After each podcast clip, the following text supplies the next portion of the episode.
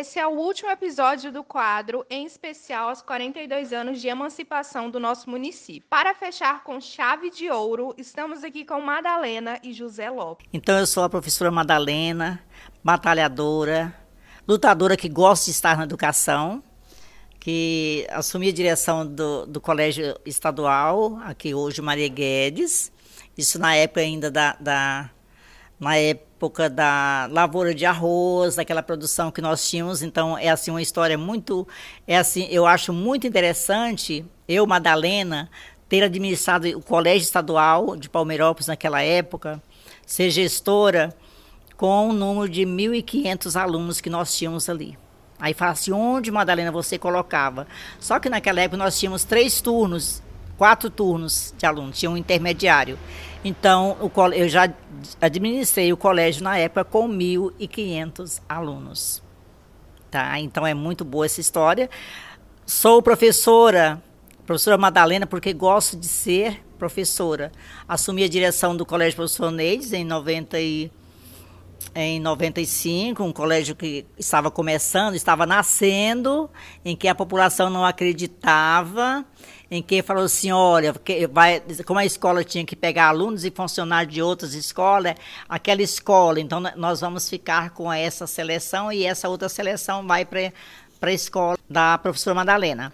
Tá, nesse período que foi é, 96, 97, com a escola que, quando eu recebi a escola na época, que era Zubira Nogueira Velino, a escola tinha 180 alunos.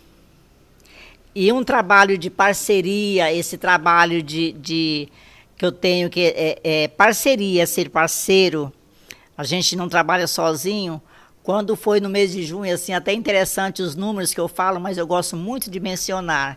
Quando foi em junho de 95, mês de junho, eu tinha 600 alunos frequentes matriculados.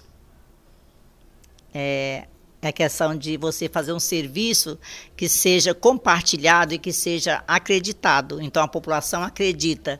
Então foi nessa época, em 96, 97, que nós ganhamos prêmios de melhor escola.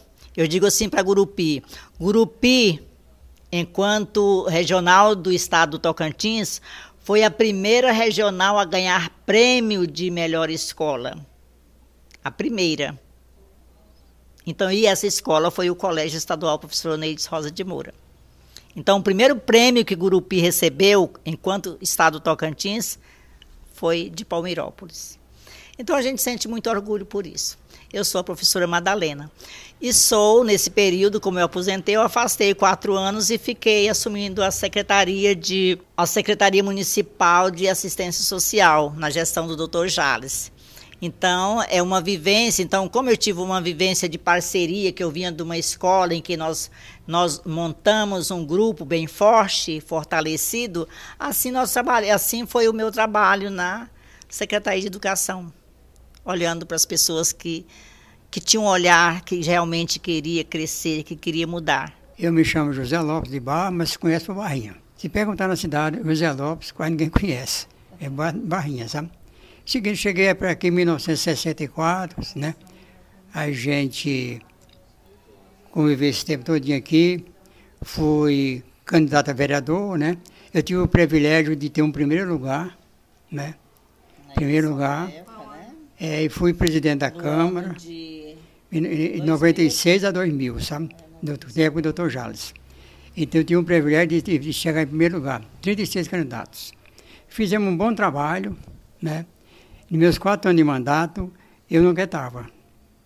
Eu procurava mesmo progresso para Palmeirópolis, procurava o que tinha que fazer, eu fazia, sabe?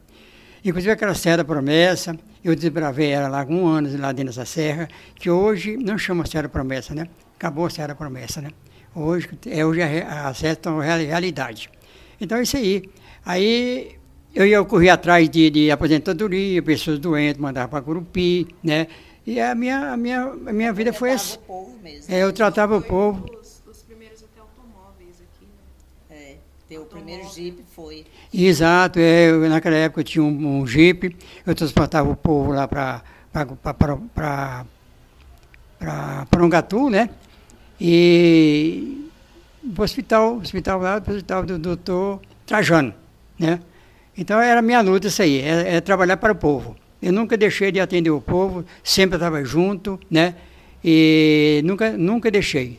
Pessoas humildes, eu sempre trato bem, né? E até hoje, graças a Deus, eu moro em Palmeiras até hoje, eu tenho um nome a zelar, né? Então, é isso aí. Eu quero agradecer o povo de Palmeirópolis, né? Eu, morar assim, um tanto de, de tempo aqui e eu tenho muita amizade. E muito obrigado. José, você tem alguma lembrança de como era o povoado de Palmeiras? Para Palmeiras naquela época, é só rancho de paia, né? As, não tinha quase casas assim, de, de, de, de rolo, as casas que tinha de adobo, né?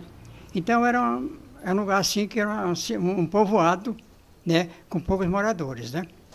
E eu que transportava o povo de, de Santa Teresa, Porongatu para Palmeirópolis. Na época eu tinha um caminhão e foi um dos primeiros caminhoneiros que chegou para Palmeirópolis, né?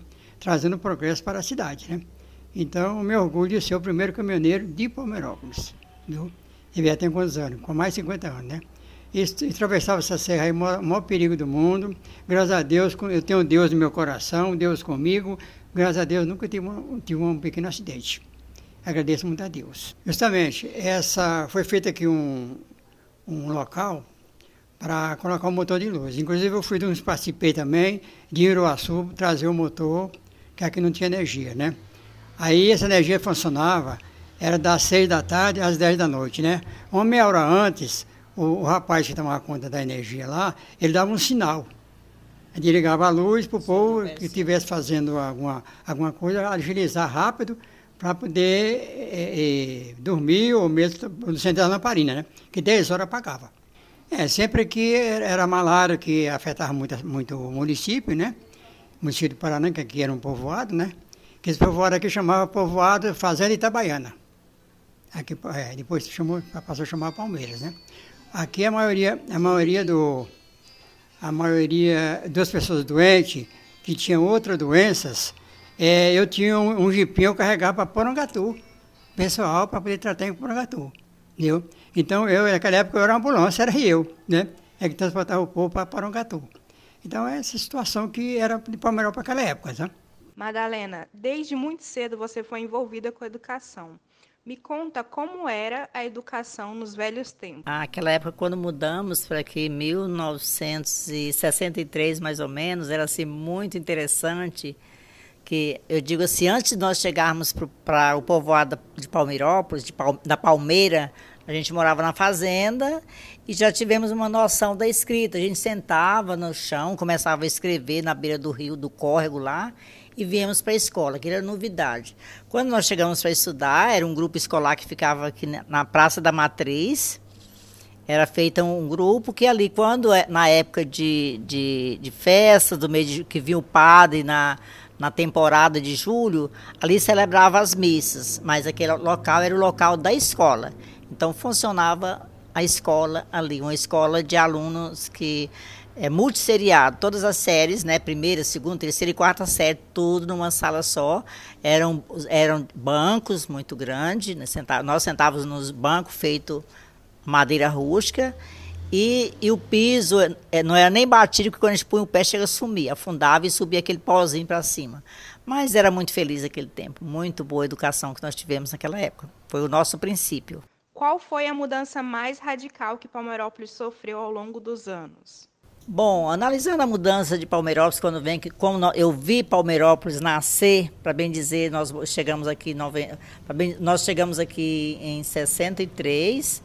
É, a gente brincava na rua, de, na, na, terra batida o tempo todo. A escola, como te falei, era aquela, aquela escola na, num um galpão na frente, que era na Praça da Igreja. Depois construiu-se um prédio que fica aqui na Avenida Castelo Branco, onde hoje é a onde hoje é a feira coberta. Então ali já era um, um prédio que funcionava duas salas, também multisseriado, então já, já a gente sentiu o progresso né, está vindo, a gente já tava, estava sentindo esse progresso.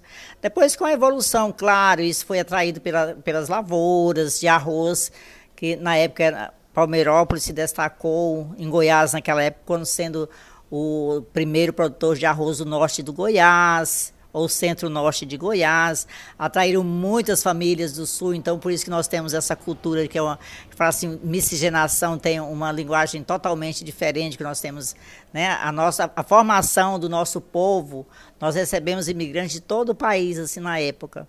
Para falar assim, o que foi o, o, o, o salto do momento, o boom que teve? que diante de tudo isso que nós tínhamos uma estrada muito precária, atravessava a serra com muito atoleiro, nós tínhamos as ruas sem asfalto com muita poeira. Quando a gente ia fazer os eventos do 7 de setembro, era naquela poeira que nós tínhamos que começar bem cedo, porque era uma poeira enorme. E e muito calor na época, lógico, né, com poeira, o sol quente do 7 de setembro, a gente está comemorando. Então, o progresso, a gente estava buscando esse progresso com o resgate da nossa história. E, e para falar assim, o que foi o melhor quando para nós aqui foi quando fez o asfalto que ligou Goiás a asfalto aqui na Serra. Esse foi assim um progresso muito grande. Sem contar que, que antes foi os assaltos da cidade, das ruas, né? Asfaltadas. Então, para nós era assim um progresso, que daí veio, melhorou saúde, melhorou educação. Mais ou menos assim que a gente sentia, nossa, nós estamos crescendo, nós estamos nos evoluindo enquanto, enquanto comunidade, enquanto cidade, enquanto pessoas. Palmeirópolis, cidade inteligente e sustentável.